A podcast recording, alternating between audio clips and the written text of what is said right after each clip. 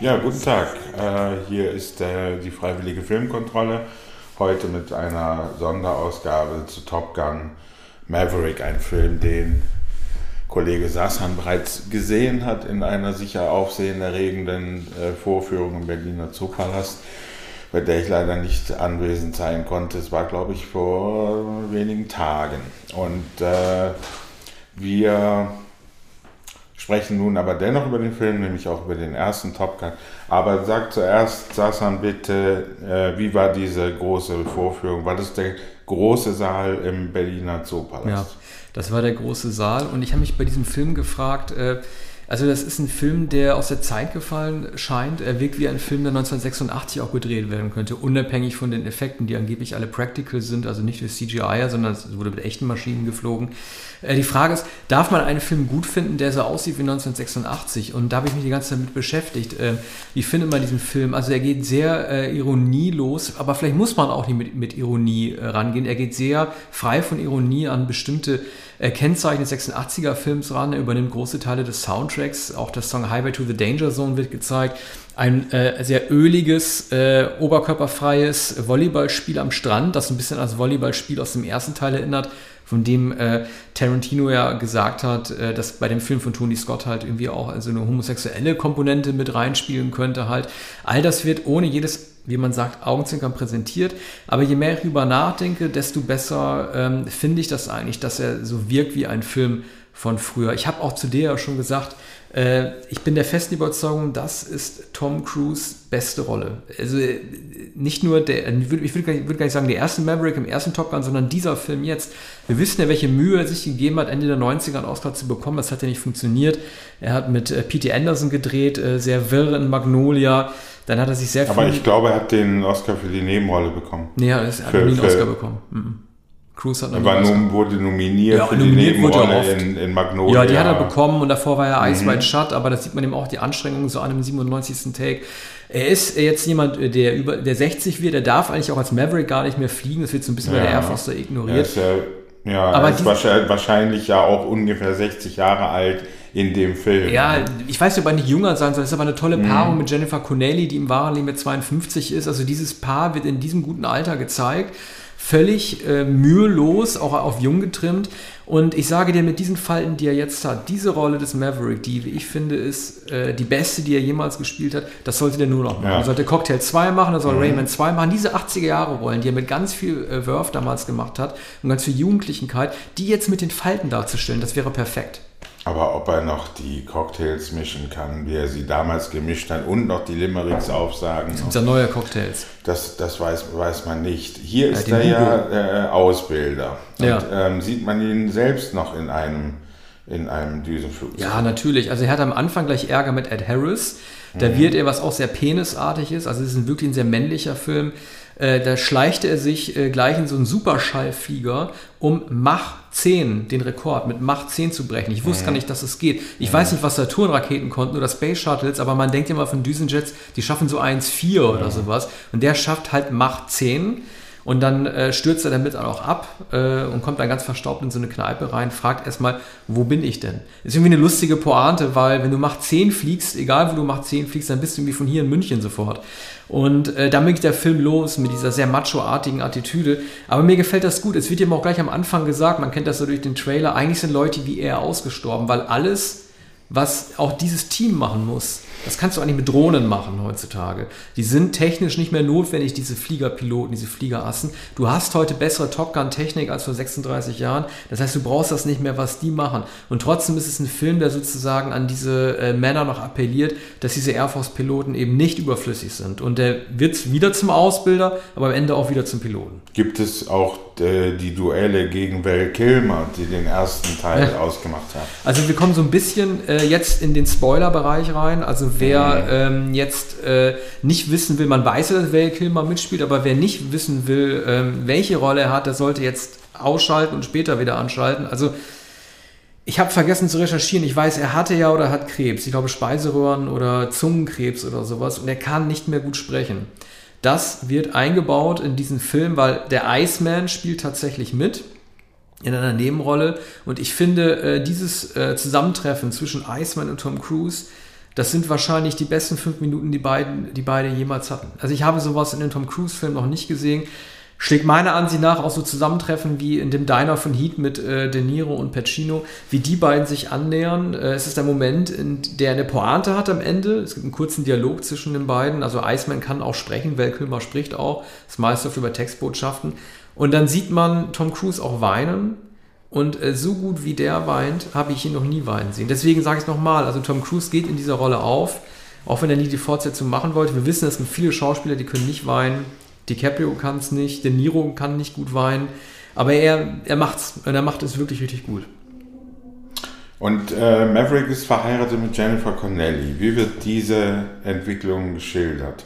Ne, der ist nicht verheiratet. Nicht also verheiratet, hat, aber nee, liiert nee, nee, mit Jennifer ist, Connelly. Also die Figur von Kelly McGillis mhm. zum Beispiel wird gar nicht mehr aufgebaut, ja. sie spielt da nicht mit. Und er hat Jennifer Connelly sitzen lassen, sie betreibt eine Bar, weil er lieber seinen Job machen wollte und kehrt dann zurück und kriegt natürlich dann von ihrer Tochter einen auf den Deckel und sagt, wehe, du lässt sie hier wieder sitzen und solche Sachen. Mhm. Also meckert dann auch so ein bisschen rum. Die Beziehung ist ein bisschen, auch das ist typisch äh, 80er Jahre Film, unterbeleuchtet. Also sie hat keine wirklich starke Rolle bekommen, sondern ist eher so ein bisschen wie die... Ähm, ja, die, die caring Housewife, die darauf wartet, ob er auch irgendwie wieder zurückkehrt von seiner Mission. Sie wird versucht, als eigenständig darzustellen, indem sie einfach auf einen Segeltörn geht und nicht wartet, ob er zurückgeht.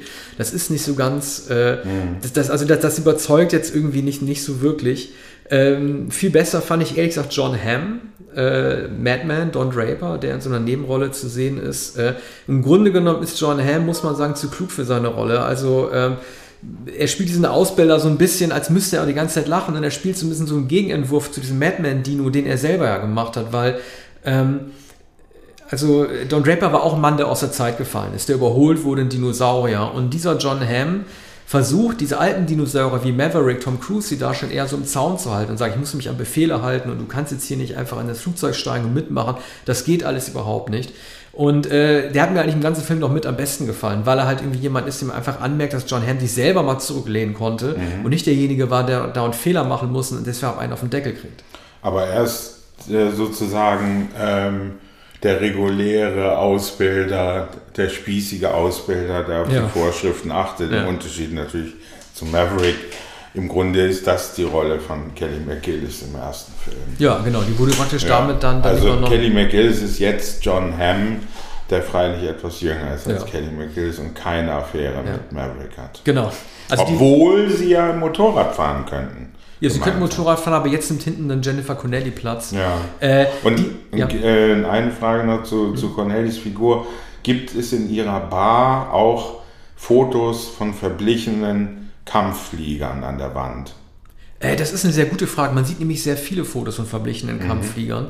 Aber ich glaube, sie hat den, den Maverick da, äh, da nicht hängen. Nee. Mhm. Also die, die mhm. so zu. Aber auch keine anderen Flieger. Es nee. ist keine nostalgische Fliegerbar, nee, wie wir nein, sie aus Doch, doch, das ist eine Army-Bar. Mhm. Äh, äh, das ist eine Army-Bar, ja. in die kehren Soldaten rein, unter anderem auch die, die Tom Cruise selber ausbildet. Darunter der von, ähm, Mensch, wie heißt er noch? Äh, der den Sohn von Goose spielt, der heißt jetzt Rooster. Miles Teller äh, mhm. mit Schnurrbart, äh, das wird sozusagen sein Ziehsohn, den er ausbilden ähm, will, weil der soll nicht denselben Fehler machen, wie sein Freund Goose gemacht hat. Und er will eigentlich nicht, dass am Ende Rooster diese gefährliche Mission ähm, fliegt. Und diese Mission ist wirklich unterhaltsam. Die ist so ein bisschen wie diese Rogue Spear Computerspiele äh, angelehnt an Tom Clancy. Also eine total irre Mission, die es im wahren Leben gar nicht gibt und die eigentlich für sehr große Probleme sorgt. Denn Tom Cruise soll sechs Flieger ausbilden, die durch einen äh, sehr engen Canyon fliegen, in einer Höhe von gerade mal 100 Meter über dem Boden, also alles wie so ein Actionspielparcours, mhm. um dann eine ähm, Atomanlage auszuschalten, in der Uranium angereichert wird. Wenn man das schon hört, eine Uranium-Anreicherungsanlage, denkt man natürlich sofort an den Iran. Also ich denke, das Ganze soll angelehnt sein an Nathans äh, im Iran, aber schon wie im ersten Film oder wie man das seit so Serien wie 24 macht, wird vermieden, den ähm, Gegner exakt zu benennen und es wird auch verschleiert. Also Iran wird nicht genannt, stattdessen wird, wird auch ein gebirgiges Gelände gezeigt, das Schnee behangen ist, was Nathans auch nicht ist. Damit wird versucht abzulenken, dass es halt nicht unbedingt Iran sein muss, aber natürlich ist es Iran. Die Gegner haben äh, äh, dann in ihren Kisten dann auch so Star Wars-artige Helme auf. Das hat Iran mhm. eigentlich nicht. Mhm. Äh, Rooster und Cruise machen sich auch lustig über die fremde, äh, scheinbar altertümliche Technik, die die Gegner äh, benutzen. Er wird dann irgendwann auch von so einem gegnerischen Hubschrauber gejagt, Tom Cruise, als er selber abstürzt. Mal ganz unabhängig davon, dass dieser Hubschrauber ihn niemals abschießen würde, sondern gefangen nehmen würde. Also der öffnet gleich das Maschinengewehrfeuer ja. auf Tom Cruise äh, wird natürlich nicht zu Ende gedacht, dass jede Art der Intervention in Atomanlagen, mhm. gegnerische Jets, die abgeschossen werden, also quasi Menschen, die getötet werden, das würde unter normalen Bedingungen eventuell den Dritten Weltkrieg auslösen. Das ist ein Thema, um das es gar nicht geht. Nachdem Tom Cruise am Ende, das kann ich jetzt auch spoilern, die Mission natürlich nach Hause gebracht hat, ist damit der Film auch vorbei und der Gegner besiegt, ohne auf irgendwelche diplomatischen Probleme mhm. hinzuweisen, mhm. die dieser Eingriff auf fremdes Territorium natürlich bedeutet. Ne? Mhm. Ne? Nun, jedenfalls kann man äh, sagen, dass bei der amerikanischen Luftwaffe das Material noch funktioniert. Die Flugzeuge ja. fliegen und alles ist einsatzbereit. Ne? Die Ausbilder funktionieren. Aber die, die schwitzen wie Schweine, das ist ganz gut gemacht. Ja. Also die haben Angst. Ne? Cruise, Rooster und alle anderen, die mitfliegen, die haben totale Angst, als es losgeht. Die sind sehr, sehr aufgeregt. Das ist im Grunde eine Erzählmethode, die du nur mit neueren Armeefilmen hast. Mhm. Bei Top Gun ging es ja rein und los geht's, ne? Mhm. beim ersten Film. Naja, ist natürlich auch sehr heiß im Iran oder in der Nähe von wo sie aus sie ja, starten. Irgendwann Wahrscheinlich vom Schnee. Flugzeugträger. Ja, genau, oder? Flugzeugträger. Müssen vom mhm. Flugzeugträger aus starten. ja, so ist also ein sehr aktuelles äh, Moment in dem Film, was man äh, gar nicht erwartet hätte. Ne? Also der erste Film besteht ja im Wesentlichen aus Übungsflügen und aus der äh, Androhung von Gefahr, ne? beziehungsweise dann einer sehr inszenierten ähm, Handlungen, äh, Kampfhandlungen, bei der man nicht genau weiß, was diese russischen äh, Kampfflieger äh, beabsichtigen. Aber die werden Jedenfalls sind sie über dem äh, sind sie in einem gesperrten Luftraum und müssen da verfolgt werden. Ne? Ja. Aber soweit ich weiß, ähm, äh, wird, wird da nicht geschossen. Goose kommt ja ums Leben ähm, bei, beim Übungsflug, meine ja. ich, ne? bei einer riskanten Aktion der ja im Übrigen äh, der Co-Pilot von Maverick ist. Genau. In, in, und darunter leidet er auch. Also ja. Maverick leidet immer noch darunter, deswegen sage ich es auch nochmal. Der Vorteil eines, es ist die erste Fortsetzung, die Tom Cruise gemacht hat für einen Film, äh, der so lange zurückliegt. Und dieses Alter sieht man Maverick an. Also es gibt ja halt kein Farbe des Geldes 2, es gibt kein Legende 2, es gibt kein Far and Away 2, es gibt jetzt nur halt Maverick 2, also Top Gun 2. Und dieses Alter bekommt ihm einfach total gut. Und ist, äh, er hat immer gezögert oder gesagt, es gibt keinen politischen Anlass, Maverick wieder aufleben zu lassen. Aber es hat sich herausgestellt, dass es genau das Richtige war und die Rolle auch, die er gebraucht hat. Eigentlich muss es jetzt in Top Gun 3 geben. Wird es womöglich auch, aber vorher erwarten wir natürlich äh, Rainman 2 und vor allem Cocktail 2. Es werden uns noch andere Filme äh, einfallen, die unbedingt noch gedreht werden müssen, Fortsetzungen äh, mit Tom Cruise. Ähm, was käme da denn noch in Frage? Mission Impossible gibt ja, es schon vier Teile oder fünf? Ja, ja, ne? das ist eine Serie, ja. die so, die, ja. sich, die, sich, durchzieht. Aber Ethan Hunt war ja nie wirklich interessant als Figur, weil äh, wird das versucht, sein Privatleben zu zeigen, aber seine, sein Charakter selber hat relativ wenig Entwicklungsdynamik. Also ähm, er reift nicht wirklich durch die, durch die einzelnen Missionen, die er macht. Äh, es wird zwar so versucht, so ein bisschen wie bei den Daniel Craig, äh, Craig James Bond-Filmen, jetzt irgendwie so, ein, so eine serielle Erzählung durchzuziehen, dass man zeigt, wie er unter Verlusten leidet. Aber die Figur des Ethan Hunt, die ist doch, die ist doch sehr äh, blass. Äh, während natürlich sich die Frage bei jemandem wie Tom Cruise, der ein hochkompetenter Flieger ist, der Beste seiner Generation, immer nur auf dem niedrigen, äh, auf, den, auf der niedrigen Stufe halt verharrt hat und nicht weitergekommen ist. Ja, äh, in einem Land fern unserer Zeit, oder wie heißt der Film? Der, ja, mit Nicole Kidman. Zeit. Der kann so nicht mehr, mit Nicole Kidman könnte er nicht mehr gedreht werden. Mhm. In einem Land vor unserer Zeit, mhm. glaube ich. Der kann, könnte mit Nicole Kidman nicht mehr gedreht werden. Und äh, Elizabeth Shue müsste noch einmal in die Schuhe steigen für Cocktail dann. Ne?